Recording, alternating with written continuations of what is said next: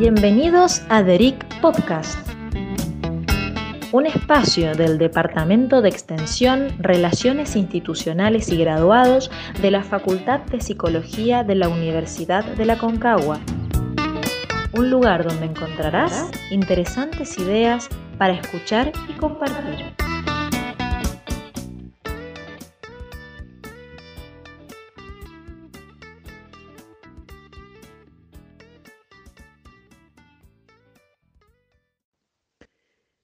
Hola, mi nombre es María Alejandra del Campo, soy psicóloga y vengo trabajando hace varios años en distintas investigaciones y proyectos sobre psicología en emergencias y desastres y en este episodio de Salud Emocional en Casa quiero compartirles una reflexión sobre cómo cuidar la salud mental en este tiempo que nos toca atravesar a raíz de la pandemia.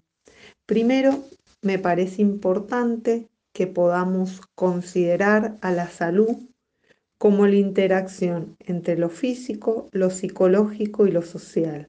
Es decir, que cuando hablamos de salud emocional o mental, en la realidad esto es parte de un proceso multidimensional. Es decir, que hay varios factores que van a estar influyendo en ella. Y también me gusta considerar,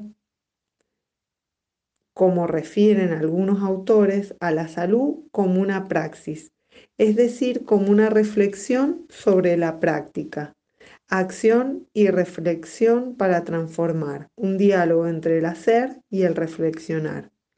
Entonces, este proceso de reflexión sobre nuestras acciones es lo que podemos hacer nosotros en nuestras casas. Ir preguntándonos en función de lo que nos va pasando, de las vivencias que vamos teniendo.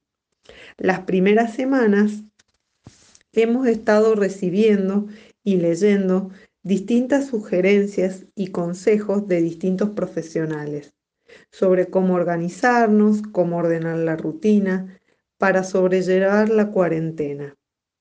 Ahora sería útil ir revisando lo que nos sirvió y qué no nos sirvió.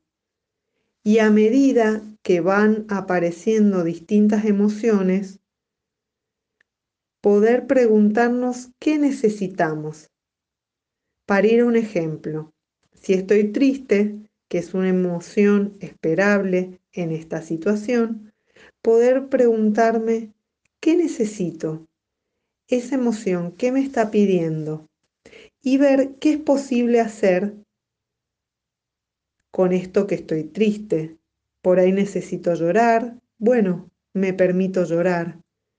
Y en ese pensar que necesito, dejar de lado los autodiagnósticos y las etiquetas, como sería, por ejemplo, estoy triste y decirnos, entonces pienso que me estoy deprimiendo.